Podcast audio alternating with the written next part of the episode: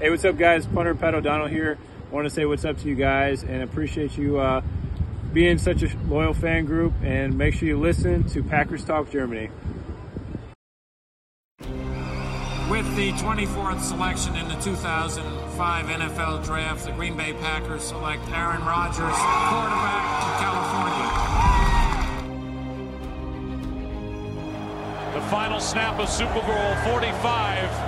The Green Bay Packers have won the Super Bowl.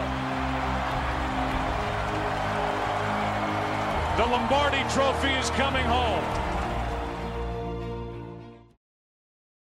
Hallo und herzlich willkommen zum Packers Talk Germany Folge 178. Ich bin der Jo und mit mir dabei ist heute der Chris. Hallöchen zusammen. Ja, ähm, Woche 3 der Regular Season steht bevor und ähm, ja, wir kommen aus einem, aus einem Sieg gegen die Bears und ähm, ja, jetzt steht ein bisschen ein Top-Duell bevor gegen die Tampa Bay Buccaneers auswärts. Und ähm, ja, auf das Spiel blicken wir heute und ähm, ja, blicken natürlich auch zurück auf das Spiel gegen die Bears. Ähm, ja, und eine Sache, die äh, wir sonst immer am Ende der Folge ansprechen, wollten wir heute gerne mal am Anfang der Folge ansprechen.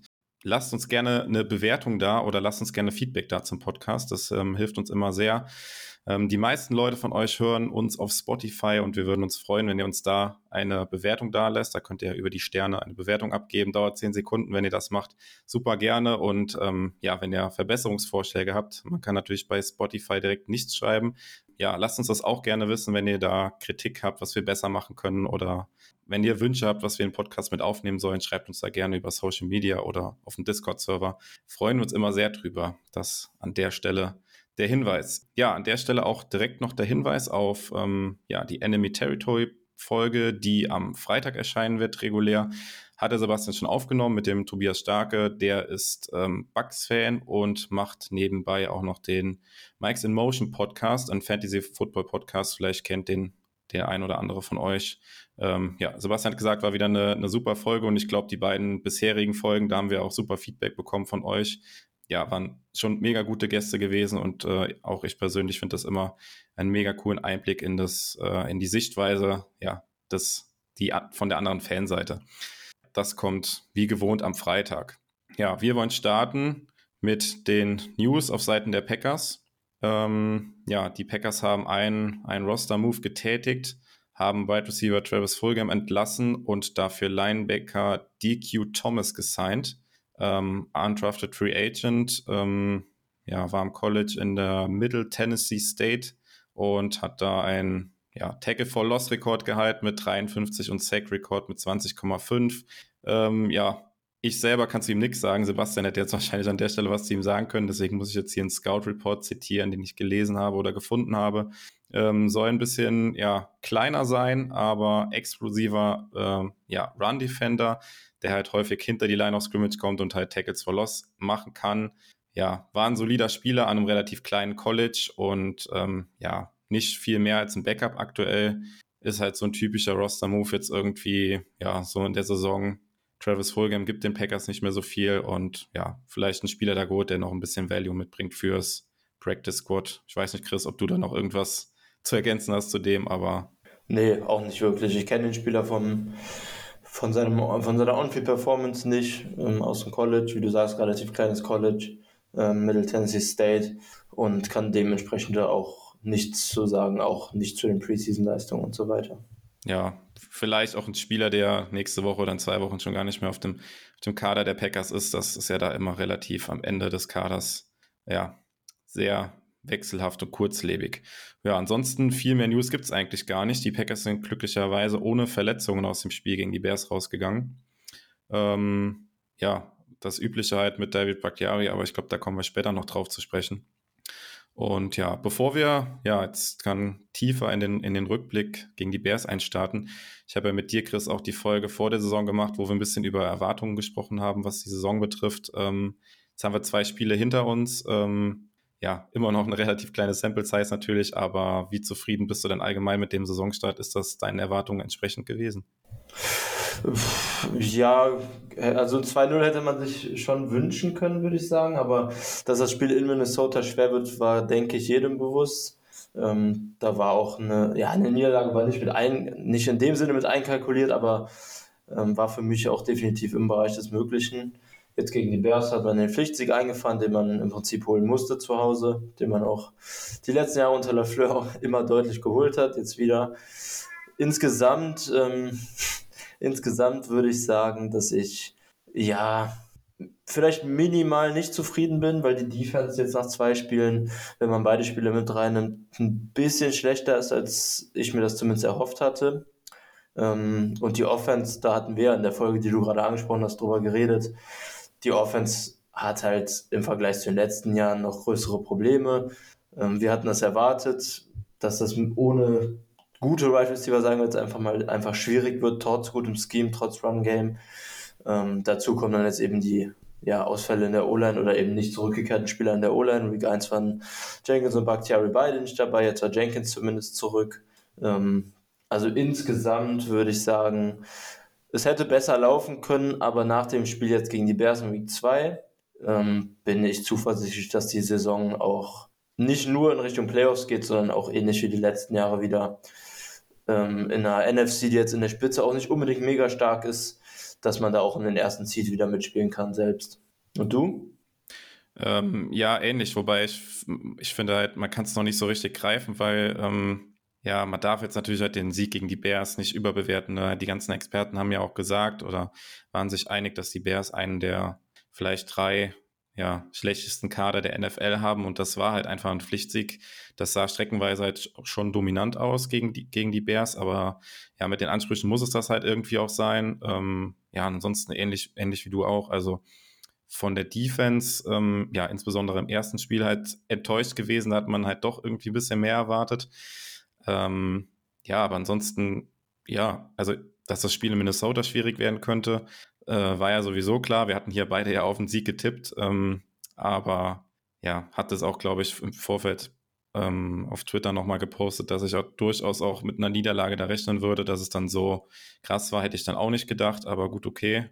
Und ähm, ja, jetzt mit den Bugs kommt jetzt dann so ein richtiger Gradmesser jetzt erstmal, würde ich sagen, was jetzt nochmal dann eine Standortbestimmung irgendwie sein sollte, wo ich, wo ich sehr drauf gespannt bin. Also kann ich ja. mir jetzt irgendwie auch vorstellen, dass es in beide Richtungen geht.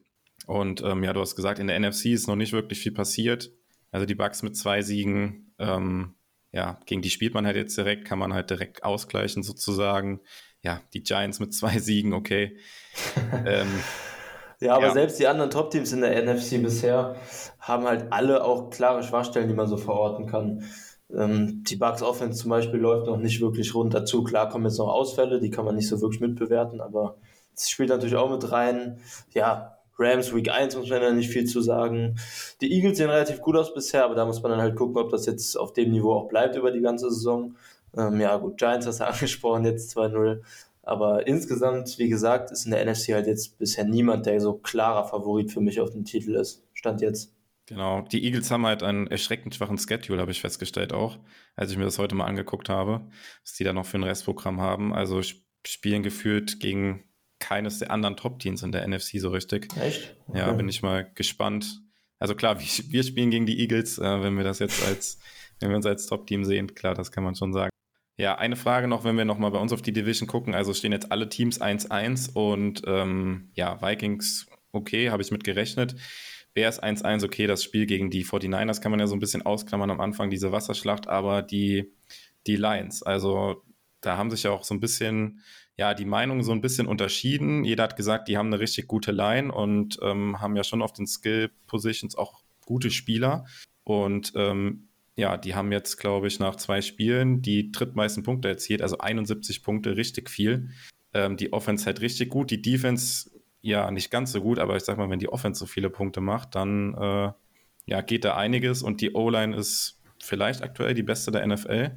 Was hältst du von den Lions? Ich finde es, hört sich komisch an, weil die in unserer Division sind, aber äh, Sympathie, Sympathie auf jeden Fall über die Offseason gewonnen, auch durch Hard Knocks und so weiter, alles dann. Ich gönn's den Lions auf jeden Fall. Ich bin gespannt, ob sie jetzt auch in, in so über die Midseason auch im Playoff-Race drin bleiben. Ich kann es mir vorstellen, jetzt auch mit sieben Playoff-Teams und du sagst halt, durch die Line, durch die O-Line haben die Lions halt einfach echt eine Baseline in der Offense drin. Und dazu sieht jetzt das Passing-Game mit Goff auch bisher überraschend gut aus. Die Lions schemen halt sehr viel in der Offense um Goff herum. Das klappt auch gut bisher. Und ja, Swift hat, sieht sehr, sehr explosiv bisher aus. Also ich bin, äh, obwohl ich die Lions so bei 8, 9 getippt hatte, was immer noch hinkommen kann, bin ich trotzdem von der Offense vor allem echt positiv überrascht und ähm, denke, also schwere Spiele werden es auf jeden Fall für die Packers, da gehe ich fest von aus, gerade gerade gegen das Run-Game. Ähm, aber ob die Lions dann letztendlich in die Playoffs kommen, würde ich Stand jetzt wahrscheinlich nicht drauf tippen, aber ich denke, im Rennen dabei sein können sie auf jeden Fall. Ja, also die haben mich auf jeden Fall positiv überrascht. Also dass sie nicht so schlecht sein werden mit der Offense, okay, aber dass sie halt jetzt so krass abliefern in zwei Spielen, das fand ich schon, fand ich schon beeindruckend auch. Und vor allem ist ja noch äh, echt spannend, dass irgendwann in der Saison wahrscheinlich noch Jameson Williams genau. zurückkommen wird, der im Moment auch noch nicht dabei ist. Also genau, das, das wollte ich auch noch gerade erwähnen. Also wenn der sich halt gut von seinem Kreuzbandriss erholt und da schnell in die Offense reinfindet, dann äh, ja, gibt es nochmal ganz andere Freiräume für, für einen St. Brown und ja, dann mal gespannt, was die da alles dann reißen können mit der Offense. Dann ist es auch nicht mehr so wichtig, dass du vielleicht mit der Defense jede Woche 25 Punkte kriegst oder sowas. Ähm, ja, aber gucken wir mal wieder ein bisschen mehr auf die Packers. Ähm, gehen wir mal zum Spiel gegen die Bears. Ähm, ja, und zunächst Ehre, wem Ehre gebührt, Chris. Du hast das Ergebnis genau richtig getippt. Kommt, glaube ich, yes. auch sehr, sehr selten vor. Ähm, Respekt dafür an der Stelle. Ähm, danke, danke. Aber ja, die anderen beiden waren auch nah dran, muss man sagen. Wir ja. waren alle eng beieinander kommt ja selten genug vor, dass man wirklich genau das Ergebnis tippt. Deswegen sei dir, sei der Ruhm hier gegönnt an der Stelle. Äh, ja, ähm, sprechen wir über die Spieler des Spiels äh, oder unsere Spieler des Spiels als erstes. Ähm, ja, wir haben im Vorgespräch haben wir ähm, einen so ein bisschen ausgeklammert, über den wir natürlich halt trotzdem jetzt zunächst sprechen wollen. Halt Aaron Jones wäre jetzt, glaube ich, von uns beiden der, der Pick gewesen, wenn wir jemanden genommen hätten. Deswegen haben wir gesagt, sprechen wir hier allgemein drüber. Ähm, ja, Chris, sag was zu seiner Leistung. Ja, war offensiv für mich ganz, ganz klar. Spieler des Spiels, auch wenn wir ihn jetzt hier ausklammern in der Kategorie, war im Run-Game mega explosiv, hatte am Ende über 8 Yards Average pro, pro Run. Das ist ein mega Wert. Ähm, Gerade bei den, äh, oh, nee, den Off-Tackle-Runs ähm, sah er super aus, hat er konstant das Feld richtig gelesen und ist dann vertikal raus explodiert. Also das top, viele Tackles gebrochen, Big Plays, zwei Touchdowns natürlich, die auch beide super geschemt waren, muss man dazu sagen. Ähm, war im, im Passspiel auch ein Faktor, Third, Downs Conver Third Down Conversions drin gehabt. Also insgesamt schon ganz klar der Punkt, worum sich die Offense in dem Spiel hier insgesamt gedreht hat. Und ja, die Bears hatten keine, keine richtige Antwort auf ihn. War in vielen Bereichen hier in dem Spiel ein, ein, klares Mismatch für unsere Offense gegen die Bears Defense.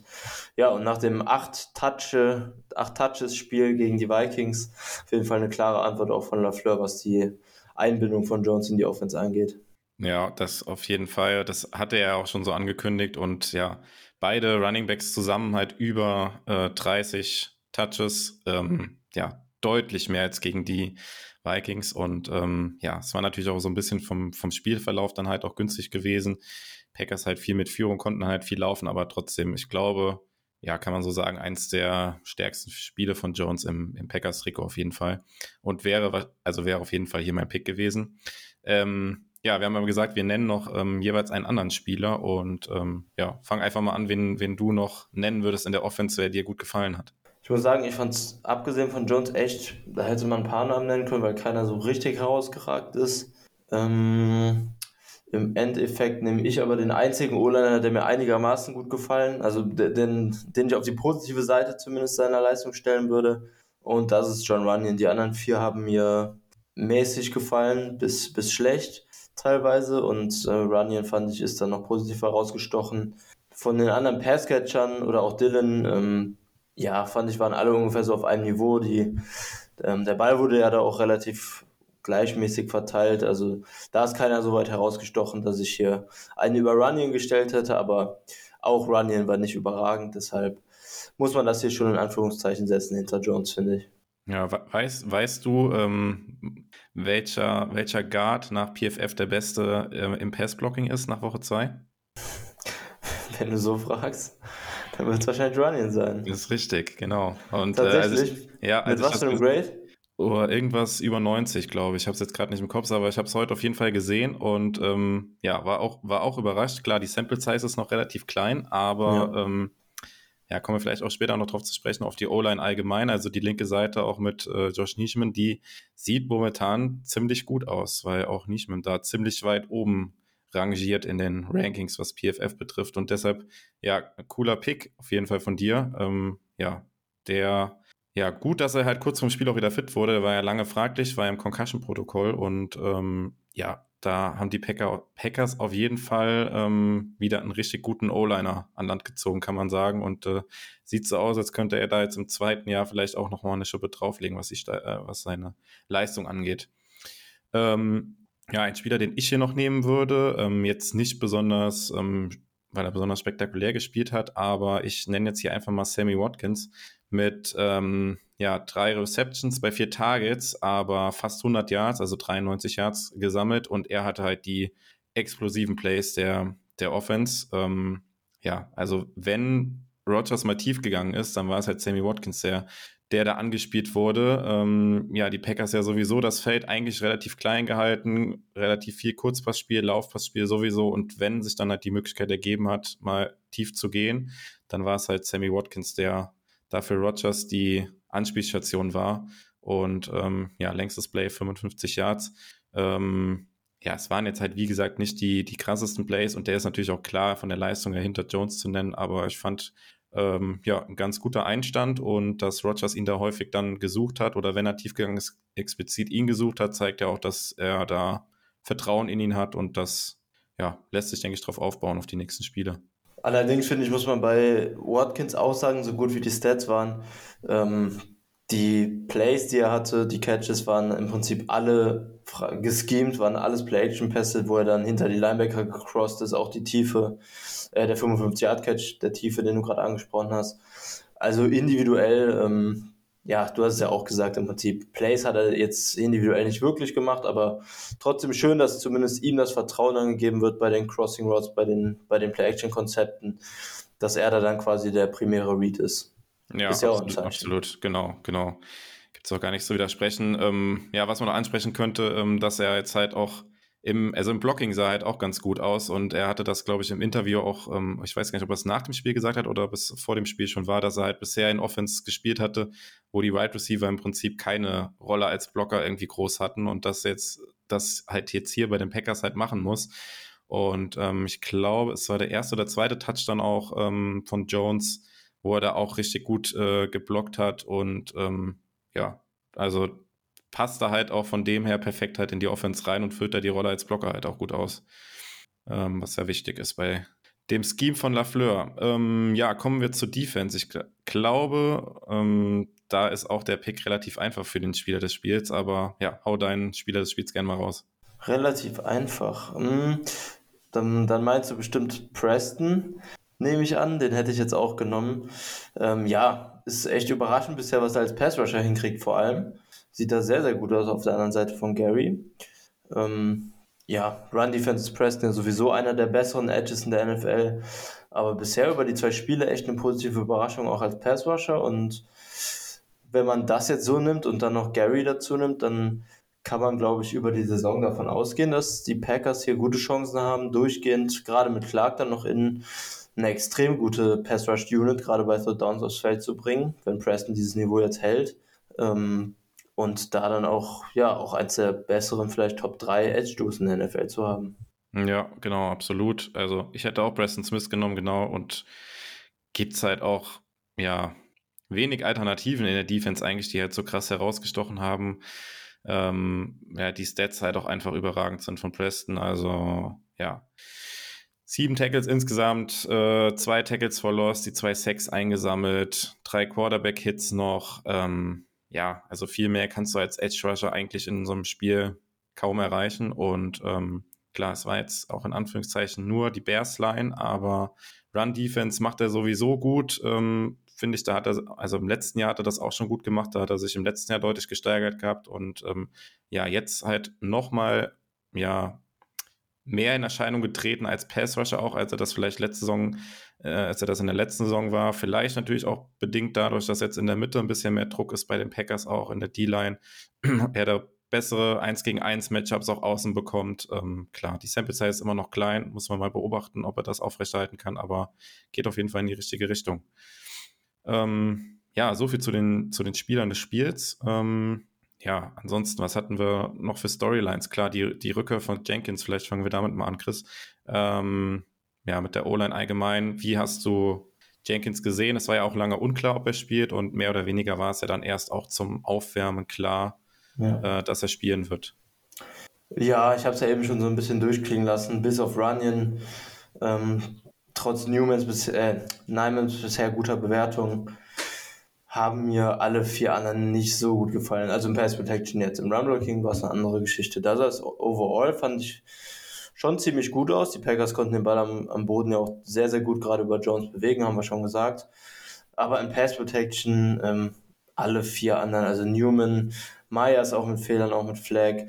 Ähm, Nyman hat auch zwei, drei Pressures zugelassen, aber auch Jenkins ähm, hat also ich finde, man hat bei Jenkins noch relativ deutlich gemerkt, dass da jetzt einfach sehr, sehr viele Spiele verpasst wurden, dass er lange verletzt war, schwer verletzt war am Knie, weil gerade so diese, diese ähm, ja, Lateral Agility, sagt man immer, diese Beweglichkeit zur Seite hin, sah echt für Jenkins Verhältnisse noch ziemlich slow aus, fand ich. Also er hatte da große Probleme mit Travis Gibson auf Edge, hat da mehrere Pressures zugelassen, äh, gehalten für eine Flag, also Jenkins insgesamt ist noch ein gutes Stück von dem entfernt in Pass Protection, ähm, wo er sein kann. Und ich denke, da wird er wieder hinkommen. Das hoffe ich auf jeden Fall. Das wäre sehr, sehr schade, wenn die Knieverletzung jetzt langfristige Schäden für seine Karriere verursacht hätte. Ähm, aber da bin ich zuversichtlich, dass das wieder in die richtige Bahn gelenkt wird. Ähm, und wenn das dann so ist, dann ist zumindest auch eine Tackle-Seite der Packers schon mal, schon mal dicht und irgendwann wird Bakhtiari hoffentlich wiederkommen. Natürlich wissen wir nicht, wie der dann aussieht, äh, gerade anfangs, aber die, ähm, die Zukunft, die kurzfristige Zukunft, gerade auch in dieser Saison in der O-Line, sollte definitiv besser aussehen, als es jetzt aktuell die ersten zwei Spiele der Fall war. Ja, ich finde mir fast ein bisschen zu negativ, wie, wie du das bewertest. Ähm, also, ich fand es klar, es ist nicht der Jenkins, den, den wir kennen, aber man muss halt auch berücksichtigen, dass er halt seiner Karriere, ich glaube, irgendwie was 20 Snaps oder sowas vorher auf Right Tackle überhaupt gespielt hat. Und ähm, ja, nach so einer langen Verletzung mit re relativ, ja, keine Ahnung, halt Snaps im Training irgendwie, aber das kannst du ja auch nicht wirklich vergleichen. Keine Snaps in der Preseason gesehen, wie die ganzen anderen O-Liner. Und ähm, natürlich war das nicht das, was wir von ihm kennen, aber es war halt gefühlt tausendmal besser als das, was äh, Newman in Woche 1 auf Right Tackle gemacht hat. Ähm, und ja, also 100 von 100 Mal würde ich halt Jenkins da über, über Newman auf jeden Fall sehen glaube, da wird es mir wahrscheinlich auch nicht widersprechen. Newman bleibt halt auch auf, nee. right, auf Right Guard ähm, ja immer noch der, der schwächste O-Liner meiner Meinung nach der Packers. Und ja. da bin ich auch mal gespannt, ob er sich da die ganze Saison wirklich im Kader halten kann, weil ja, die Packers haben ja da noch einen Drittrunden-Pick mit äh, Sean Ryan, der ja vielleicht noch nicht ganz das hat, aber auch ein Zach Tom, der Guard gespielt hat schon, ob die da vielleicht nicht irgendwann Newman den, den, den Rang ablaufen können. Und, ja, ähm, also im Kader, denke ich, bleibt da schon Starting Lineup. Also falls du das, du hast Kader gesagt, meinst du Kader oder meinst du? Nee, nur, ich meine, ich meine Starting Lineup natürlich. Ja, das kann ich mir auch vorstellen. Ja. Auch schon, also, auch fast im kommenden Spiel schon. Also ich denke nicht, dass das noch lange geht. Ja, also Newman war letztes Jahr unser schwächster Liner gewesen, ist dieses Jahr der schwächste Liner weiterhin und ja, man hat da halt noch jüngere Leute hinten dran, die möglicherweise jetzt mit mehr Training da auf ein Niveau kommen können, wo sie halt ihn perspektivisch ersetzen können. Da bin ich mal gespannt. Genau, und Jenkins, ähm, ja, bin ich jetzt auch sehr gespannt gegen die Bucks. Natürlich ist nochmal eine ganz andere Hausnummer jetzt gegen die Passrusher der Bucks, wie er sich da auf Right Tackle ähm, schlägt, was ähm, ich halt auffällig fand. Ähm, du hattest das ja auch bei, bei Twitter zu, ja, zusammengeschnitten, die kompletten Snaps von, von Jenkins auf Right Tackle. Ähm, da ist mir das aufgefallen, als ich den Zusammenschnitt gesehen habe, als ich das kom komplette All-22 gesehen habe, ähm, ist mir das gar nicht so aufgefallen, aber diese aneinandergereihten, dass er halt gegen Stunts halt Probleme hatte und das ist halt natürlich dann auch so ein Absprache-Ding mit Newman, wo dann halt, ja, Newman halt auch wieder mit drin hängt. Ähm, ja, das war halt sowas, äh, das sah ziemlich, ziemlich wackelig aus, halt die Übergaben dann der Spieler ähm, und ja, könnte mir vorstellen, dass das ziemlich eklig werden könnte gegen die Bugs, wenn die, ja, die werden das natürlich gesehen haben und ähm, könnte mir vorstellen, dass sie da hingegen auf jeden Fall auch die, die Line attackieren. Ich wollte es gerade auch genau das ansprechen. Also, wenn wir gerade bei dem Punkt sind, perfekt, perfekt, äh, um später den Übergang zu den Bugs zu schlagen. Die Bugs sind jetzt halt bisher und unter Todd Bowles generell eine der, der Defense ist, die in der Line am meisten Movement reinbringen, viele Stunts und Slants von den D-Linern bringen. Also das ist tatsächlich für das kommende Spiel jetzt ein perfektes Stichwort und sollte dann jetzt über die Woche, falls Newman wieder spielt, ähm, in der Kommunikation zwischen den beiden und generell zwischen der ganzen O-Line äh, deutlich gesteigert werden, sonst kriegen wir da definitiv Probleme. Ja, vielleicht schieben wir gerade mal noch kurz ein, fällt mir gerade auf. Stunts, vielleicht kannst du kurz erklären, was, was das ist, dass äh, jeder weiß, was gemeint ist. Kann man vielleicht ja, ja auch im, am Sonntag im Spiel dann mal drauf achten, ob einem das auffällt, ob die Bugs dann genauso attackieren im Pass Rush. Ja, das ist ähm, im Prinzip, wenn ein D-Liner, sagen wir, ein Left End und ein linker Defensive Tackle stehen nebeneinander und ähm, der Defensive Tackle rennt extra, quasi ohne eigene Intention auf den Quarterback zu pressure, rennt in den Tackle rein, der quasi für den Defensive End zuständig wäre. Und in seinen eigenen Guard auch. Probiert im besten Fall beide zu blocken, das klappt natürlich nicht immer. Um dann quasi den Weg vom Defensive End nach innen frei zu machen, damit der Defensive End im Endeffekt unblocked durchkommt. Das führt bei der O-Line natürlich zu, zur Not der Kommunikation, weil die, D-Liner im besten Fall übergeben werden sollen, aber das klappt eben oft nicht ähm, weil es eben auch klar alles super schnell passiert und ähm, und O-Liner oft nicht ganz darauf vorbereitet sind. Aber im besten Fall funktioniert ein Stunt dann eben so, dass einer der beiden D-Liner unblockt durchkommt zum Quarterback und der andere ja im Prinzip leicht gesagt den Weg einfach nur freigeräumt hat. Das geht natürlich auch andersrum, indem der Ant quasi in den Guard einfach reinläuft und da den Weg freiblockt für den Tackle. Aber oft sind es halt Edges, die freigeblockt werden sollen, weil, weil Edges halt athletischer sind und schneller beim Quarterback sind. So würde ich es jetzt mal einfach beschreiben. Genau. Ähm, ja, also die, die Passwasher kreuzen sozusagen halt auch ihre Laufwege. Also wenn ihr das seht, das ist dann halt, sind dann halt Stunts und genau da brauchst halt die Absprache in der Offensive Line, dass ja die Spieler dann halt rechtzeitig übergeben werden, dass man da keinen Unblocked irgendwie durchlässt. Genau. Ja, genau. Kommen wir vielleicht auch gleich nochmal drauf zu sprechen, wenn wir auf die, auf das Matchup gegen die Bucks schauen. Ähm, ja, was gibt's sonst ähm, ansonsten zur Offense noch zu sagen? Ähm, ja, vielleicht noch ein Blick auf die Right Receiver. Ähm, man kann jetzt, glaube ich, nach Woche zwei sagen, dass halt äh, Watkins und jetzt Lazar, der ja auch zurückkam, relativ klar halt die beiden Right Receiver auf dem Feld sind, wenn, ja, also die sind eigentlich dauerhaft auf dem Feld. Also die Packers hatten 68 Offensive Snaps und Watkins hatte 44 und Lazar 55 Snaps. Ähm, ja, die beiden ähm, Running Backs hatten natürlich noch sehr viele Snaps, das heißt, äh, meistens hatten wir da gar keinen dritten Right Receiver auf dem Feld, aber was ich ein bisschen überraschend fand, vielleicht dann auch dann als Frage dann an dich, ähm, ja, dass danach kein Randall Cobb kam mit den drittmeisten Snaps, sondern dann schon unsere Rookies halt aufgetaucht sind mit Romeo Dubs und ähm, Christian Watson. Ähm, mhm. wie, wie bewertest du das, dass Cobb da jetzt äh, überholt wurde? War das jetzt Matchup abhängig gegen die Bears oder ist das so ein, so ein Trend, dass Cobb da vielleicht dann auch nur der, der Right Receiver für die Third Downs ist? Das ist eine sehr gute Frage. Ähm, bei Cobb ist es natürlich so, dass er alleine physisch im Run-Game weniger ausrichten kann als die Outside-Receiver, die wir haben. Alle vier. Ähm, deshalb bei Early Downs natürlich generell ein bisschen, bisschen im Nachteil, sage ich mal, gegen vollere Boxes. Ich kann mir aber tatsächlich auch vorstellen, dass das jetzt so ein Trend ist über die Saison. Die Rookies werden besser, sammeln ein bisschen Erfahrung, sind natürlich auch explosiver und haben mehr Upside als Cobb, aber Cobb, wie du gesagt hast, bei Third Down wird er, denke ich, die ganze Saison noch eine Rolle spielen. Hat er ja auch dieses Spiel gegen die Bears, obwohl die Snaps äh, runtergegangen sind. Ähm, also so ein bisschen Antwort auf beides, ja und nein. Es, ich kann mir vorstellen, es ist ein Trend, aber seine Rolle ganz verlieren wird er, glaube ich, nicht.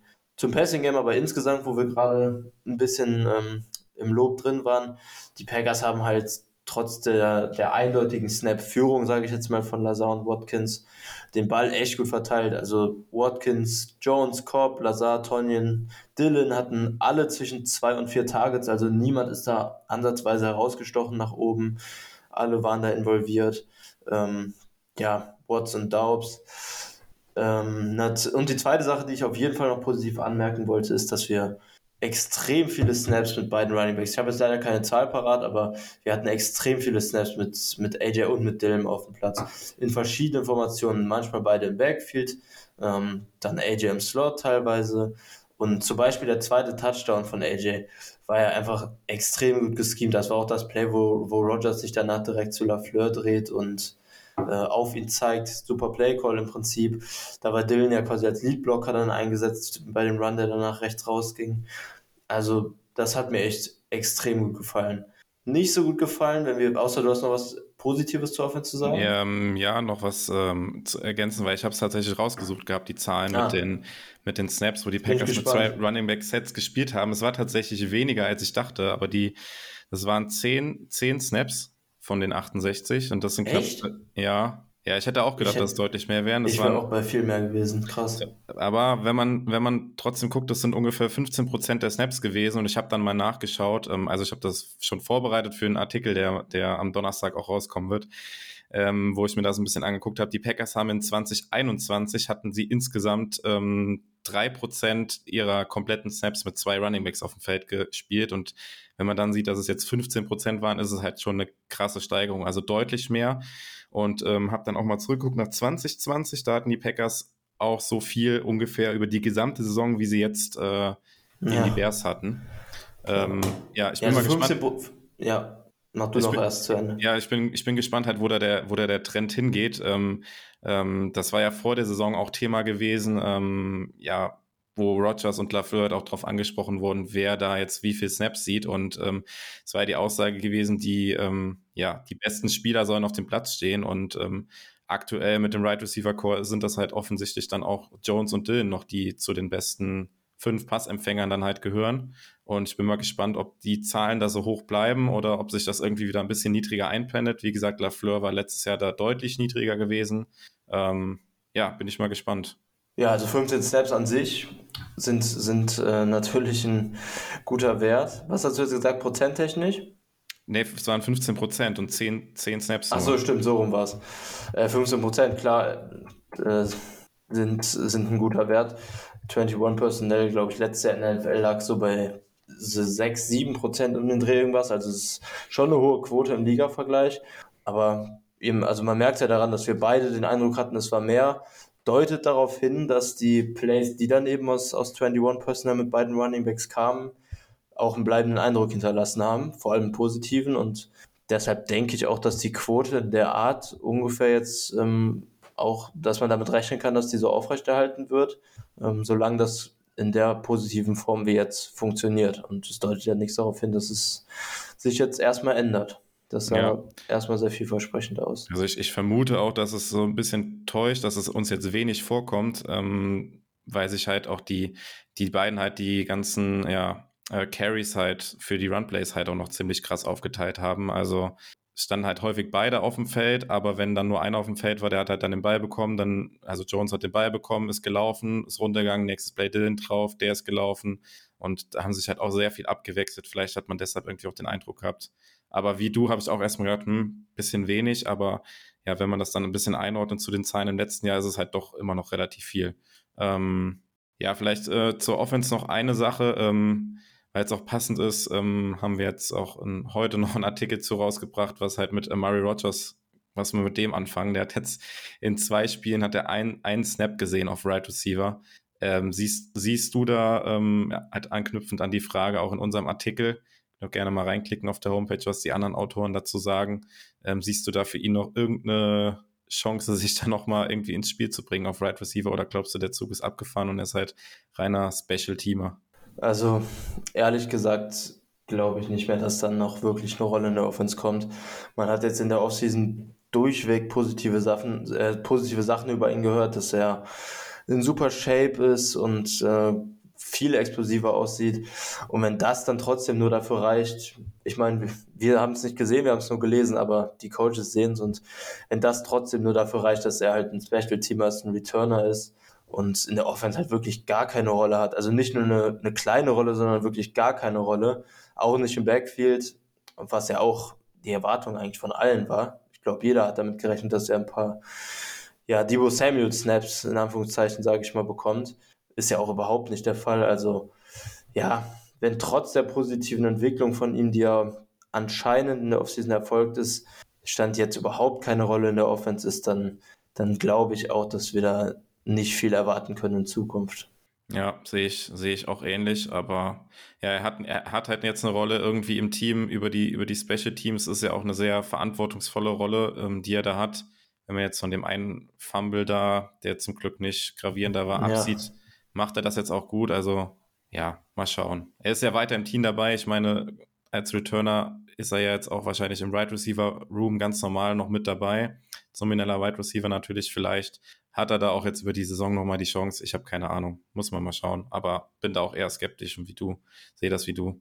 Ähm, ja, vielleicht bevor wir zur Defense gehen, äh, wollte ich noch ganz kurz über die unsere Rookies sprechen, die ja auch relativ ähm, unauffällig waren. Also klar, hängen geblieben ist halt bei ähm, Dubs der eine Screen Pass, wo die Packers bei Zweiter und 28 oder sowas irgendwie waren und äh, da noch relativ viele Yards rausholen konnten, konnten und beim Third Down, glaube ich, ein neues First Down dann geholt haben.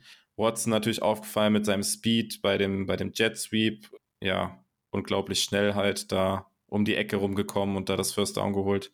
Ähm, ja, dein Urteil zu den, zu den beiden Rookies? Ja, bisher ist es halt echt noch überschaubar, das ist gerade gesagt. Watson hat jetzt 22 Snaps in dem Spiel, 35 Prozent. Und ich muss sagen, das war eben der negative Punkt, den ich anmerken wollte. So ganz gefällt mir das bisher nicht, ähm, wie Lafleur Watson einsetzt. Also Watson, ja, die Enderons laufen gut über ihn, die Handoffs, die er bekommt oder die Pitches nach vorne. Aber also auch geschätzt, aber von den 22 Snaps, die er gespielt hat, war er, würde ich sagen, ja, 15 Snaps ungefähr ähm, als Decoy im Backfield in Motion. Und meiner Meinung nach mit Watsons Skillset, er hat es direkt im ersten Play gezeigt, auch wenn es ein Drop war, aber als Deep Threat. Und die Packers brauchen, also aktuell jetzt auch in dem Bears-Spiel, klar, der 55 Yard Pass auf Watkins war dann halt freigeschemt und so weiter. Ähm, aber Watson ist für mich quasi der, okay, Daubs theoretisch auch, aber Watson ist der Right Receiver, der als Deep Threat stand jetzt auch ohne Erfahrung in der NFL. Das ist ein Trade, den man auch vom College direkt in die NFL bringen kann. Als Klaas es so ein Deep Threat sein könnte für die Packers individuell mit seiner Athletik. Und das so gar nicht einzusetzen aus der Sicht in der Offense gefällt mir nicht so ganz. Also so ganz, also klar, die Endruns sind gut, aber ganz limitiert auf diese Rolle will ich ihn nicht sehen. Ich würde gerne jetzt die nächsten Wochen sehen, dass da ein bisschen mehr, mehr Verantwortung auch ihm gegeben wird. Ähm, ich meine, ist ein früh Second Round Pick und der Packers Wide Receiver Room ist jetzt nicht überragend. Da kann man dann eben auch mal eben auch mal ein paar Risiken in Anführungszeichen eingehen und und Watson da jetzt auch im Laufe der Saison und ich hoffe auch die nächsten Wochen schon ein bisschen mehr im regulären Passspiel mit einbinden, als nur über die Rolle, die er jetzt vor allem in Week 2 hatte. Ja, tatsächlich, diese ganzen Motion-Dinger und sowas, das ist ja eigentlich genau das, was man von, äh, von äh, Rogers mehr oder weniger erwartet hat, also von Amari Rogers, dass er diese Play halt, diese Plays bekommt, die jetzt halt Watson macht und ähm, ja, bin mal gespannt, wie das wird. Was ich halt auffällig fand beim, beim All-22-Schauen war, dass tatsächlich Dubs und Watson auch schon tief Separation kreiert haben und halt auch offen waren. Ähm, ähm, Rogers dann aber häufig eher halt den, den kurzen Pass dann genommen hat, irgendwie den Dump-Off zum Running Back, also zu Jones oder Dylan, statt dann wirklich halt den, den tiefen Wurf dann halt mal zu nehmen auf einen der beiden, weil es gab da schon Plays, wo beide halt Separation hatten und ähm, auch frei gewesen wären. Ähm, alleine der, ähm, ich glaube, es war im ersten oder im zweiten Drive, bin mir gerade nicht mehr ganz sicher, wo ähm, Rogers halt nach links äh, aus seiner Sicht rausscrambled und diesen diesen Pass auf ähm, Jones wirft an der Sideline. Ähm, da war ähm, halt hinten in der Endzone frei gewesen und ähm, wenn da ein Adams gestanden hätte, hätte er den Ball vielleicht dahin gefeuert, vielleicht hat er ihn noch nicht gesehen, ich weiß es nicht, aber wenn die O-Line ein bisschen stabiler wird oder Rogers der, der Pocket halt insgesamt mehr vertrauen kann, dann nimmt er dann vielleicht auch eher wieder diese, diese tiefen Bälle, weil die beiden waren schon das ein oder andere Mal frei gewesen. Und ich ja, prognostiziere jetzt einfach mal, dass da einer der nächsten beiden Spiele, einer von den beiden, so ein, so ein Breakout-Spiel so ein bisschen haben wird. Und da, ja, da reichen ja, keine Ahnung, zwei, drei tiefe Bälle, die die, die, die fangen und dann gehst du ja schnell für 100 Yards und einen Touchdown. Ich glaube, das äh, ist nicht mehr so weit weg. Ich hoffe es, ich hoffe es.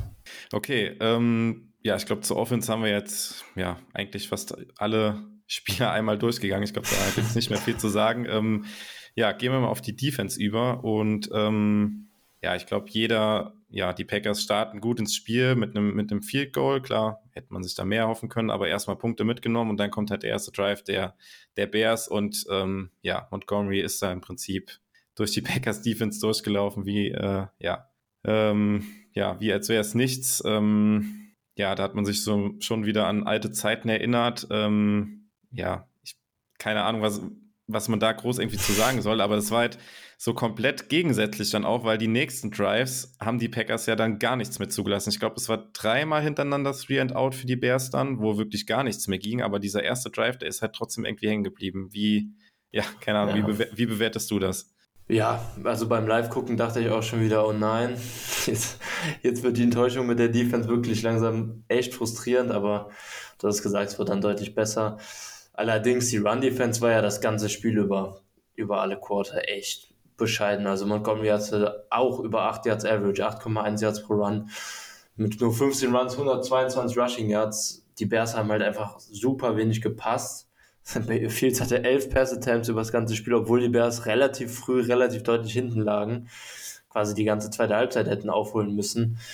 Ja, die Bears hatten dann, wie du gesagt hast, ziemlich viele schnelle Punts, deshalb haben sie generelle Offense, Offense Snaps nicht viele gehabt, aber ja, Run Defense bleibt eine Sorge. Also die Bears O-Line ist vielleicht ein bisschen besser, als man es jetzt erwartet hat. Die sah ja auf dem Papier nach einer der schlechtesten in der NFL aus. Ist vielleicht ein bisschen drüber jetzt die ersten zwei Wochen, aber eine dominante O-Line ist das definitiv nicht und ja, die Packers haben das Spielerpersonal auf jeden Fall, um, um so ein Run-Game eigentlich zu stoppen, auch wenn Montgomery individuell super ist, aber ein Running Back alleine macht kein gutes Run-Game. Da ist die O-Line zu, für zuständig zum Großteil.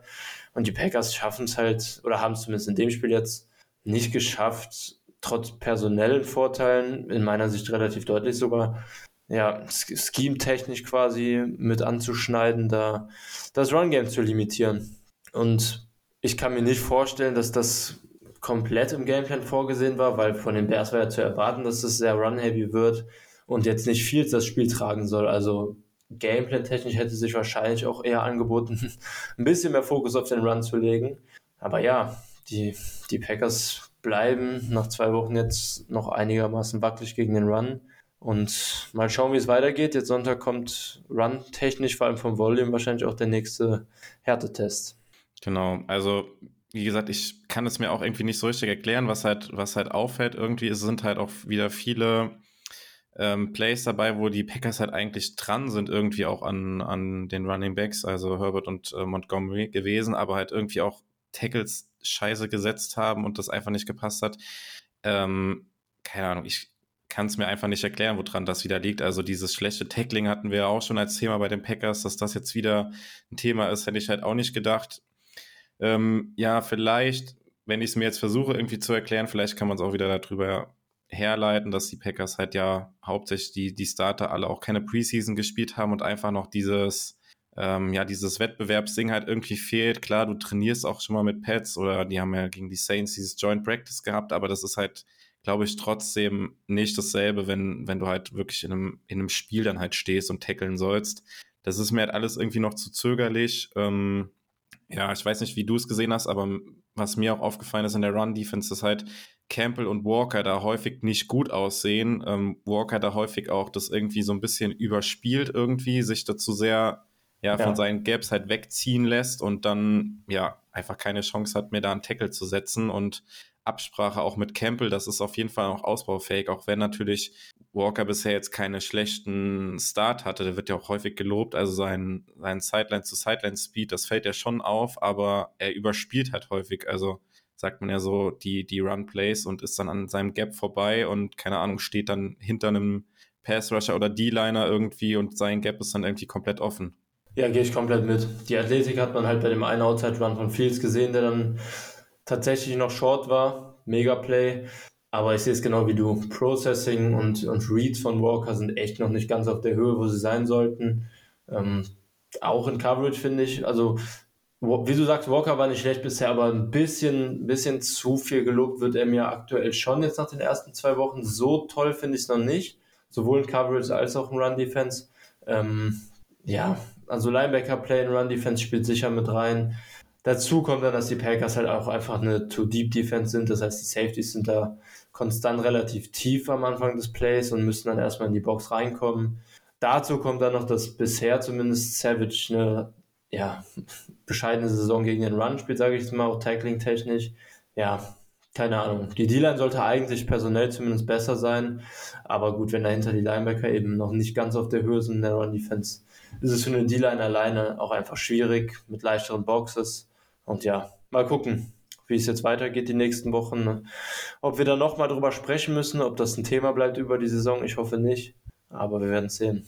Ja, also man hat halt jetzt gesehen, also die Stärke der, der Defense ist halt wirklich, wenn sie halt ja, den Gegner in Passing Downs halt zwingen können und dann über den Pass Rush kommen können. Das hat man halt jetzt die ersten Wochen gesehen, halt Candy Clark auch, ähm, ja, mega, was der jetzt gegen den, gegen den Pass Rush da macht. Ähm, kann auch gegen den Run noch besser werden, aber was er als Pass Rusher da macht, mega gut schon. Und wenn die Packers es halt schaffen, das hat man jetzt halt gegen die Bears dann auch gesehen, diese drei Drives, die sie da halt direkt hintereinander gestoppt haben. Wenn du den, den First Down gut verteidigt bekommst, da ein, zwei Yards zulässt, egal jetzt ob äh, kurzer Pass oder, oder Lauf, dann hast, dann hat die Packers Defense halt alle Möglichkeiten bei Second Down und Third Down halt komplett in die Stärke auszuspielen. Und die Situation bringt man sich noch zu Seiten, finde ich jetzt in den ersten beiden Spielen. Und ähm, ja, das würde ich einfach mehr sehen. Und ja, man hat sich da gegen den Run einfach viel mehr viel mehr erhofft und ähm, klar, die Sample Size ist jetzt immer noch klein und das waren jetzt auch zwei Teams mit den Vikings und äh, Bears, die jetzt keine schlechten Running Backs haben, äh, mit Cook und Montgomery auf jeden Fall, das kommt natürlich auch dazu. Aber ähm, du musst halt auch gegen gute Running Backs irgendwie das, das Laufspiel einigermaßen kontrollieren können. Und jetzt gerade gegen die Bears war es halt so, das hast du auch gesagt, der, der Spielstand kam natürlich den Packers entgegen. Die Bears konnten mehr oder weniger nicht mehr so viel übers Laufspiel machen. Und später im Spiel dann auch, wo der eine Drive nochmal ganz gut war von den, von den Bears, wo sie dann auch mit dem Field Goal rausgegangen sind, ja, gut, da waren die Packers so weit vorne, da, da sage ich auch, okay, der, der Fokus muss jetzt nicht unbedingt mehr auf dem Run-Game liegen. Sollen sie halt von mir aus für jeden, für jeden Lauf fünf Yards, sechs Yards holen oder sowas, weil es einfach mega viel Zeit von der Uhr nimmt und halt einfach die, die tiefen Pässe halt wegnimmst. Das lasse ich als Argument dann auch noch gelten, aber ja, insgesamt ja. gibt es auf jeden Fall, auf jeden Fall noch Arbeit. Und wenn die Packers es halt schaffen, wie gesagt, das besser in den Griff zu bekommen, die, die Runs, halt auch frühe Runs, also Early Downs halt zu stoppen, dann kommen sie halt in die Situation, wo sie halt ihre Stärke, die sie halt jetzt offensichtlich haben, halt richtig krass auszuspielen. Da ja, bin ich gespannt, ob sie das, ob sie das irgendwie hinbekommen oder wie Barry das macht. Ja. Und der Pass spielt ja auch ziemlich gut bisher. Also Third Downs sollten eine Stärke bleiben über die Saison, wenn da jetzt nicht viele Verletzungen reinkommen. Ähm, wo wir gerade dabei sind, ich glaube, so langsam kann man festhalten, dass bei Devontae Wyatt ähm, die Packers-Fans ein bisschen Geduld haben müssen. Der hat jetzt vier Snaps gespielt. Ähm, ja, vier Snaps kann man jetzt natürlich auch nicht groß bewerten. Aber es sieht insgesamt echt noch so aus, als bräuchte der noch ein bisschen Zeit. Ist eben auch manchmal so, trotz First-Round-Pick-Status. Ähm, ja, werden wir hoffentlich dann gegen Ende der Saison vielleicht ein bisschen vermehrt sehen. Aber selbst wenn nicht, manche Rookies sind auch in ihrer Rookie-Saison, spielen sie sehr wenig oder spielen schlecht, haben danach noch einen Breakout. Also für alle die, die sich da jetzt schon Sorgen machen, schreibt Wyatt noch nicht ab, da kann sich noch viel entwickeln. Bisher natürlich, jeder, der enttäuscht ist, darf enttäuscht sein, ist, ist ein, ein bescheidener Start, aber wollte ich nur noch einmal gesagt haben. Und ich habe noch eine Frage an dich, ähm, wo wir gerade so ein bisschen bei Pass Rush Third Down Defense sind. Ähm, weißt du, wie oft die Packers jetzt in den ersten zwei Spielen Running Back, ach Running Backs, Linebacker oder Defensive Backs haben blitzen lassen? Äh, weiß ich nicht, aber ich vermute, dass es sehr, sehr wenig war. Also ich glaube, die, die Packers blitzen fast, fast gar nicht mehr. Ich boah, kann ich mich überhaupt an Snap erinnern gegen die Bears, wo sie wirklich geblitzt haben? Also sie haben es halt auch hin und wieder mal angetäuscht halt auch mit Campbell und Walker äh, im, im A-Gap halt schon mal drin, aber haben sie überhaupt einmal geblitzt? Ich weiß es nicht. Das ist tatsächlich null. Ja, Packers okay. hat noch keinen einzigen Blitz.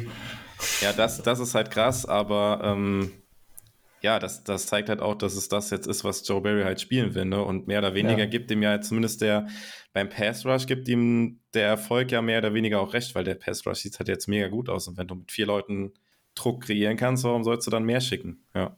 Ja. Ähm, ja, ansonsten, was haben wir sonst noch zur Defense? Vielleicht, ähm, ja, zur Secondary noch was. Ich glaube ja, Jair Alexander ja. ist sowieso über jeden Zweifel erhaben. Klar, hat wieder ein, ein mega gutes Spiel gemacht. Äh, mit der Interception am Ende dann den Deckel drauf gemacht und halt im guten Spiel dann auch äh, ja, nochmal seinen Stempel aufgedrückt.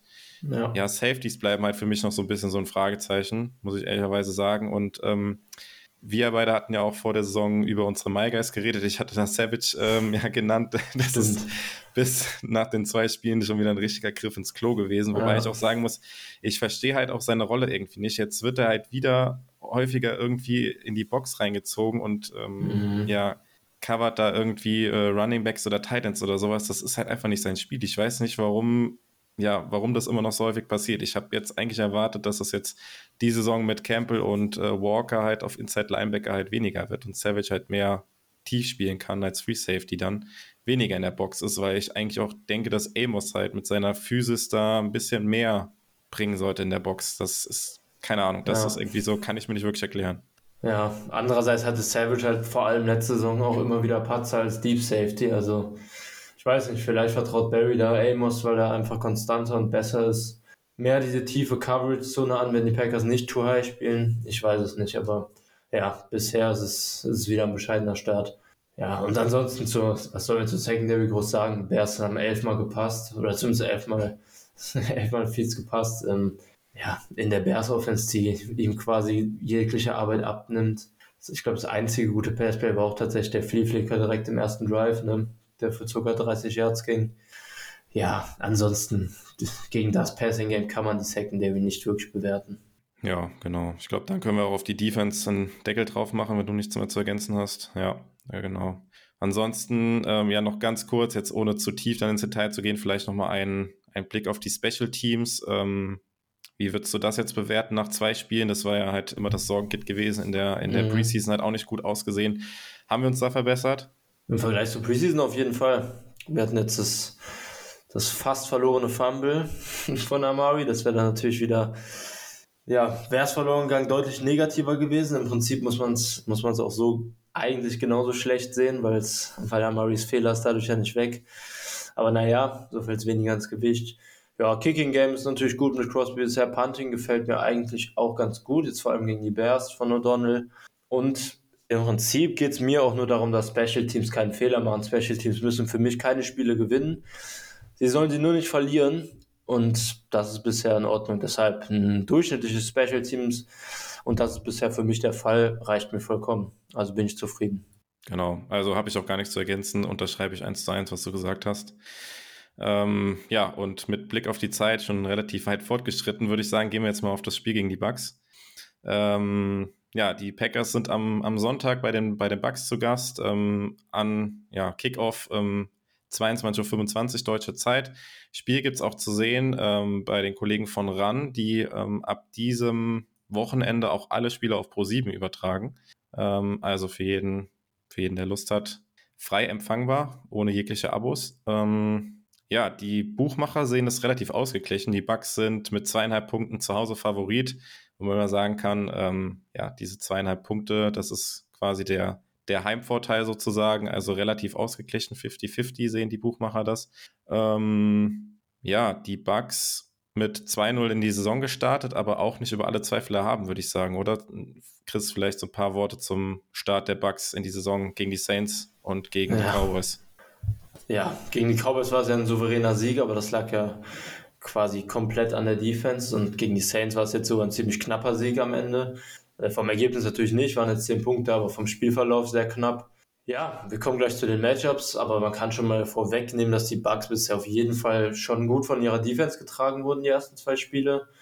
Und die Offense jetzt, ähm, trotz Brady, kann man sagen, ähm, echt noch Probleme hat. Sehr, sehr viele Ausfälle, muss man fairerweise dazu sagen. Jetzt auch schon zum Anfang der Saison.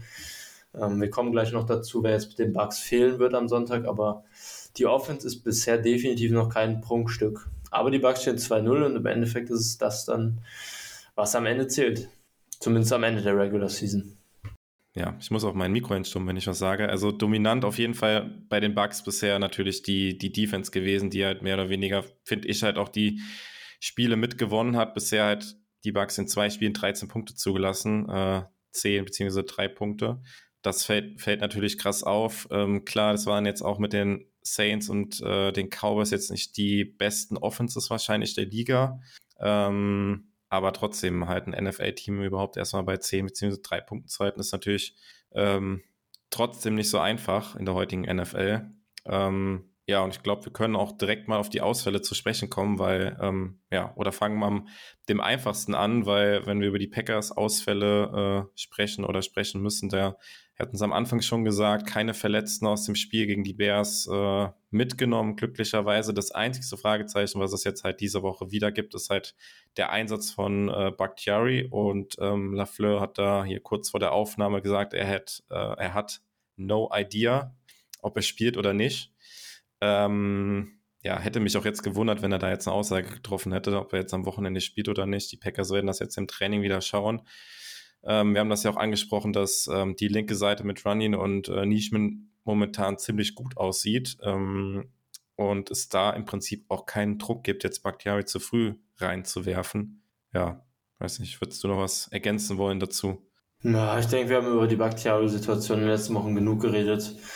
Keiner weiß, wann er wiederkommt. Ähm, schön wäre es natürlich, wenn es jetzt langsam passiert, aber ja, ganz ehrlich, ich rechne in keiner Woche damit und freue mich dann einfach darauf, wenn es dann irgendwann soweit ist. Ja, und es ist halt auch die Frage, ob man jetzt, äh, man hat gesehen, dass Jenkins halt noch so ein bisschen rostig war nach, nach der langen Pause, ob man das jetzt mit Bakhtiari dann gegen die Bucks unbedingt riskieren muss, dass das ähnlich sein könnte, weiß ich nicht. Also vielleicht, ja, lässt man das auch einfach noch eine Woche so, wie es ist und äh, gibt ihm jetzt da noch die Woche Zeit. Mal schauen. Ähm, genau, dann kommen wir aber zu den Ausfällen bei den Bucks und ähm, ja, bei Right Receiver, fangen wir mal bei den Right Receivern an. Da gibt es schon ein paar Fragezeichen. Ähm, eins ist auf jeden Fall klar, dass Mike Evans nicht spielen wird, der ja im Spiel gegen die Saints ähm, ja, ejected wurde. Ähm, mit dem, ja, wo er Marshawn Lattimore ähm, da umgehauen hat.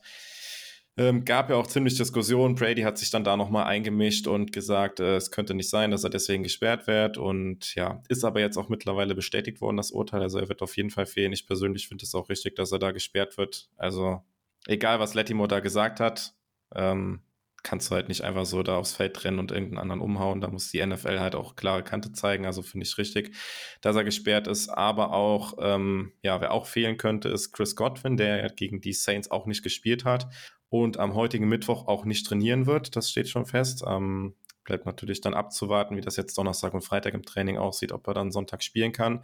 Und wer auch gegen die Saints nicht gespielt hat, ist äh, Julio Jones. Und damit sind quasi die Bugs potenziell ohne ihre drei Starting Wide Receiver. Wie krass würdest du das bewerten? Also wie schwer wiegt dieser Verlust für die Bugs, Chris?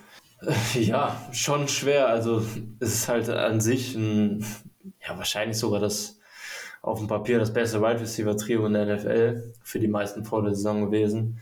Ja, und da fällt dann halt irgendwann, vielleicht wenn einer fehlt, fällt es noch nicht so schwer ins Gewicht, aber wenn eben alle drei fehlen, dann, dann trotz der Tiefe, die die Wide Receiver, äh, die die Bucks auf Wide Receiver haben, fällt das dann irgendwann halt schon auf. Und ich muss tatsächlich auch sagen, wenn alle drei ausfallen sollten, dann, dann ja, ich will ich will die, ähm, die Messlatte nicht zu hoch setzen, aber wenn wirklich alle drei nicht spielen und die Bucks dann mit, mit Scotty Miller, Perryman auf Right Receiver spielen, dann würde ich fast sagen, dass das, die, dann müssen die Packers das Spiel gewinnen. Also so gut wie die Bucks Defense bisher ist, aber trotz Brady und ja, mal gucken, wer dann in der O-Line am Ende spielt ähm, und gutem Play-Calling der Bucks.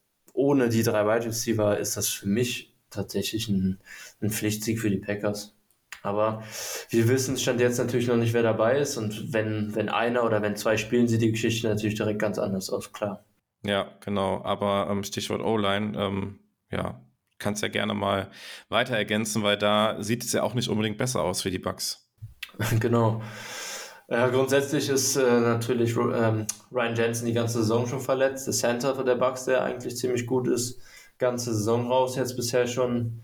Ähm, jetzt hat sich dann Donovan Smith in Week 1 noch gegen die Cowboys verletzt, mit ähm, am Ellbogen, glaube ich, am Arm. Ähm, ja, da hat dann zuerst jetzt Josh Wells gespielt, der hat sich dann auch verletzt, der erste Backup. Mittlerweile spielt er dann Brandon Walton, undrafted Rookie vom 220er Jahr, vom 220er Draft. Also die Bugs sind schon insgesamt in der O-Line echt angeschlagen. Ähm, neben Walton spielt mit Godek ja auch ein Rookie, Hainsey of Center und die rechte Seite mit, mit Mason und Wolves ist natürlich noch stammgemäß und auch ziemlich gut, aber mit, mit äh, ja, jungen, unerfahrenen Center plus, plus Guard, Rookie Guard sogar und dazu, wie angesprochen, noch der Left Tackle-Situation. Sollten die Packers da auch, wenn Brady den Ball schnell rausbekommt, wird er nicht jeden Snap schaffen und bei dritten und Long wenn die Packers es hinkriegen, die Bucks in dritte und long zu bringen, dann sollten die Packers da im Pass Rush echt was anrichten können, hoffe ich. Gerade genau. so wie die Edges bisher drauf sind. Genau, also vielleicht gerade noch äh, als Ergänzung, also die, die, die Spieler, also Wells und äh, Donovan, die du erwähnt hast, sind halt Left Tackle, ähm, die das spielen und äh, Stinney, der etatmäßige Left Guard, ist auch auf IR. Also das ist halt die, die Blindside dann von, von Brady auch, die da ja jetzt ziemlich ähm, gebeutelt ist und ähm, ja, wo auf jeden Fall Backups spielen werden. Die rechte Seite ist, glaube ich, über alle Zweifel noch erhaben, der Line mit Wirfs und äh, Jack Mason. Aber die linke Seite und halt auch Center, da ist auf jeden Fall Potenzial, dass die Packers da angreifen können. Und ähm, ja, wir ähm, kommen dann auch quasi direkt zu unseren, zu unseren Key-Matchups, die wir uns rausgesucht haben, wo wir sagen, dass die, die, äh, ja, wo es drauf ankommen wird gegen die Bugs und ich starte dann auch einfach mal direkt, weil das jetzt eins zu eins darin übergeht. Ähm, und ja, eins der, der Key-Matchups ist halt die, die O-Line der Bucks gegen die, ja, gegen den Pass-Rush der Packers und da halt insbesondere, wie gerade angedeutet, halt ähm, die linke Seite der Bucks beziehungsweise die rechte Seite des Pass-Rushes der Packers und halt auch durch die Mitte über Center. Ähm, das ist ja auch immer wieder so ein Thema, also ja, gegen den Blitz ist Brady natürlich als äh, Elite-Quarterback natürlich super, aber wenn er eins halt wirklich nicht haben kann, dann ist es halt, wenn er konstant halt Druck durch die Mitte bekommt. Und wenn die Packers es da schaffen, die Bugs halt in ähm, offensichtliche Passing Downs halt reinzubekommen und ähm, das ist eben auch schon angesprochen, dass Kenny Clark eine super Saison spielt, der wird halt da in der Mitte gute Matchups bekommen und ähm, ja, auch über die rechte Seite dann, äh, über einen Pass Rush. Ähm, da geht auf jeden Fall was. Halt. Die Packers müssen es halt, wie gesagt, nur schaffen, halt äh, in diese Passing Downs halt die, die Bugs reinzubekommen. Das heißt, dritter und lang, zweiter und lang.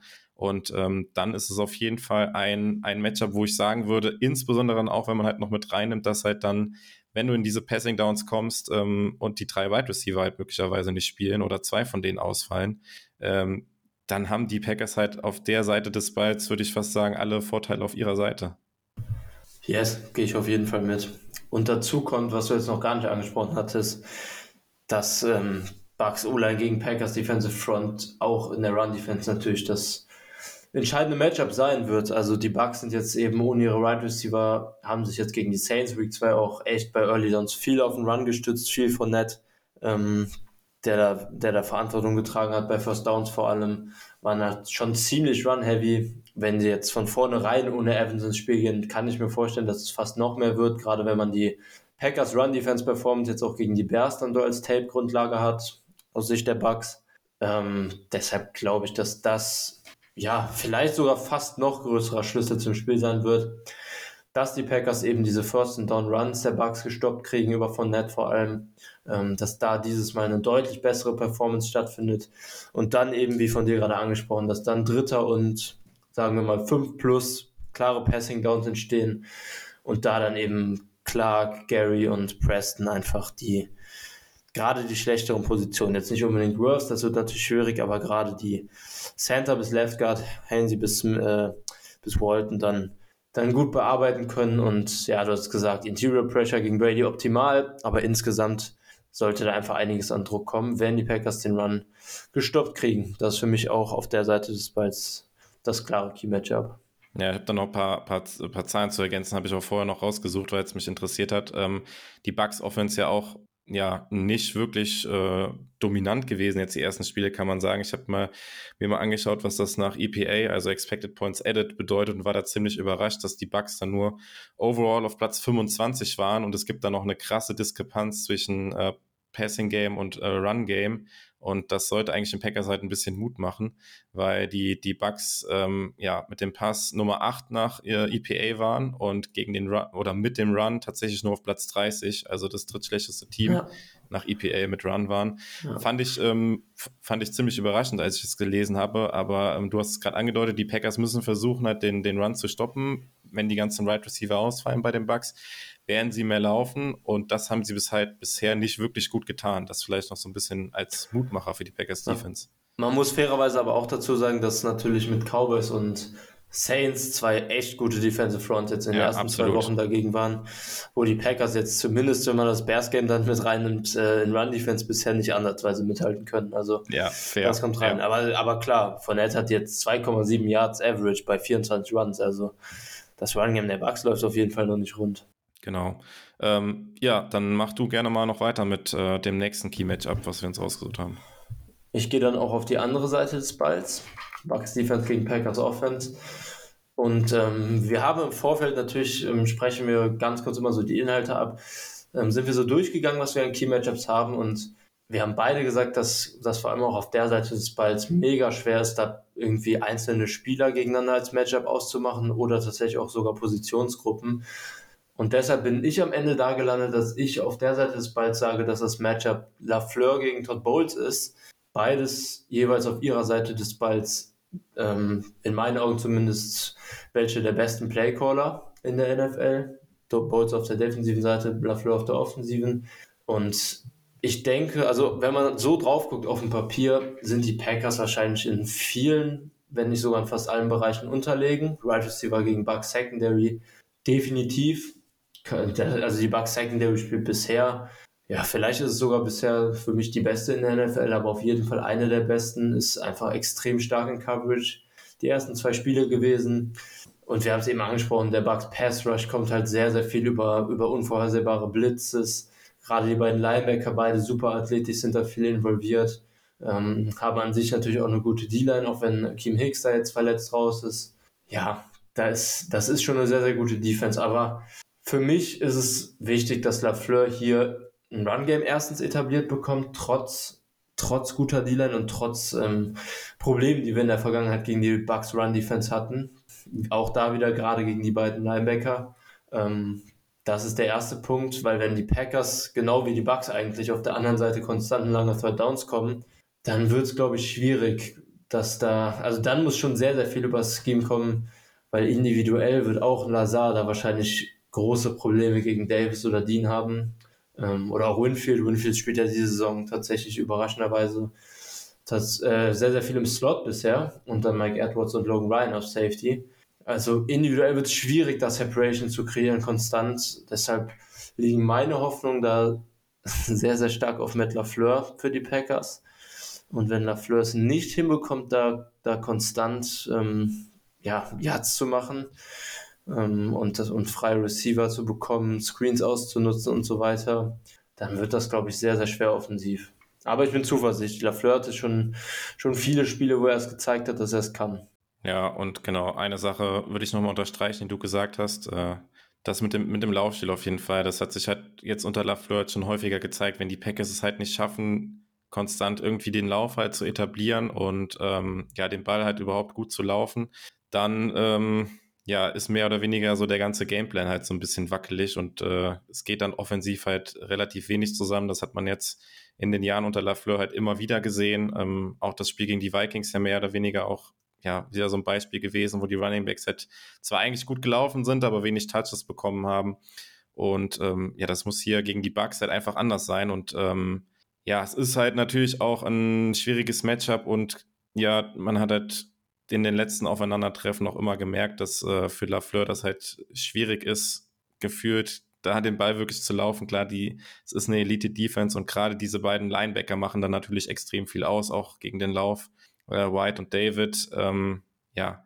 Ähm, ja, ich bin da nicht ganz so optimistisch, muss ich sagen, wie du und ähm, könnte mir auch vorstellen, dass es da insgesamt relativ wenig Punkte gibt in dem Spiel. Ähm, die Bucks halt extrem gebeutelt in ihrer eigenen Offense und die Packers, ja, Offense gegen die Bucks Defense, die da halt relativ, ja, mit stumpfen Waffen fast so ein bisschen kämpft. Also wenn man es irgendwie schafft hat, den, das Laufspiel in Gang zu bekommen, das ist halt schon einer der Schlüsse zum Erfolg, aber Todd Bowles wird das natürlich auch wissen und äh, das natürlich entsprechend versuchen zu verhindern. Also ich bin da gespannt, wie es ausgeht. Ähm, ja. ja. hast du noch was zu ergänzen? Nee, tatsächlich ähm, werden das auch für mich klar die beiden Matchups, die da im Vordergrund stehen. Ja, ich, ich glaube auch, es wird sehr, sehr schwierig und wird zum großen Teil davon abhängen, wie viele der, also klar, Evans ist raus, aber ähm, ob Godwin und Julio oder Godwin oder Julio am Spiel teilnehmen. Und ja, wenn beide spielen, dann, dann könnte das ein sehr, sehr schweres Ding werden. Wenn beide nicht spielen, haben wir eben schon gesagt, dann, also ich zumindest sehe es dann als Pflichtsieg an. Aber ich glaube, so oder so wird es für die Packers Offense eine extrem schwere Aufgabe und ich würde mich nicht wundern, wenn wir da wieder etwas enttäuscht aus dem Spiel rausgehen von der Offense. Ja, also ich sehe es, ich ähnlich wie du und erwartet auch nicht allzu viele Punkte, habe ich ja eben schon gesagt. Und ähm, ja, ich glaube, ähm, zum Spiel dann jetzt noch alles gesagt. Ähm, wie gesagt, auch hier an der Stelle nochmal der Verweis auf die Enemy Territory Folge. Da kriegt ihr nochmal tieferen Einblick äh, äh, in das Team der Bugs. Und ähm, ja, dann sind wir eigentlich schon am Ende der Folge und wir kommen noch zu unseren Tipps. Ähm, ja, das letzte Mal, als wir beide getippt haben, haben wir beide auf die Packers getippt und sie haben verloren. Da müssen wir jetzt eigentlich beide gegen die Packers tippen. ich weiß nicht, wie abergläubig du bist, aber ähm, ja, komm, du das anfangen, dann kann ich mir noch was überlegen. ja, nee, ich tippe nicht gegen die Packers, das, das kann ich nicht mit mir vereinbaren. Ähm, ist halt schwierig, wovon wir jetzt ausgehen bei, der, bei der Wide Receiver-Situation. Ähm, ich probiere mal irgendwie so einen, so einen Mittelweg zu nehmen. Ich glaube, dass die Packers dann am Ende, ich glaube auch nicht, dass viele Punkte hier auf beiden Seiten, ähm, also würde mich wundern, wenn einer da über 25 geht, würde ich fast schon sagen. Ähm, Packers gewinnen das Spiel am Ende gegen die Bucks mit 20 zu 14. Okay. Ja, das Over-Under liegt bei den Buchmachern ja auch ziemlich niedrig mit 42. Also ja. gehen auch von wenig Punkten aus. Ja, ist auch, ja, wir haben halt auch alle Gründe genannt, warum man von wenig Punkten ausgehen kann. Und ähm, ja, äh, aber glaube hin und her, ich werde auch nicht gegen die Packers tippen, kann ich jetzt irgendwie auch nicht machen. Und äh, ich tippe, tippe in 21-17 für die Packers. Also relativ ähnlich und auch nur ähm, 38 Punkte insgesamt, also dann auch insgesamt relativ wenig. Ja, und bin äh, gespannt. Also für mich jetzt tatsächlich auch nach dem schwachen Anfang gegen die Vikings und dem Pflichtsieg gegen die Bears ist das jetzt dann nochmal so eine Standortbestimmung. Natürlich kann man dann wahrscheinlich im Nachhinein wieder sagen, ja, die Packers, wenn sie dann gewinnen, haben sie nur gewonnen, weil die Bugs so angeschlagen waren. Klar, sehe ich jetzt schon vor ja, quasi die Schlagzeilen, aber ja. Ja, aber für, also für die Offense ist es auf jeden Fall eine Standortbestimmung. Ja. Bei der Defense kann man halt drüber streiten, klar, ohne Wide Receiver, aber offensiv wird es auf jeden Fall ein Gradmesser. Genau. Ja, und wie gesagt, bin da, bin da sehr gespannt, habe jetzt schon auf jeden Fall Bock auf das Spiel und ähm, ja, ich glaube, haben wir irgendwas vergessen noch zu erwähnen, Chris? Ich denke nicht. Okay, dann. Ja, wie gesagt, das Spiel im Free TV, also kann jeder schauen und äh, ja, gibt quasi keinen Grund, das Spiel nicht zu schauen. Ähm, ja, wir wünschen euch viel Spaß beim Spiel und ähm, sind raus dann diese Woche. Hören uns dann nächste Woche wieder. Deinem Go Pack Go. Go Pack Go.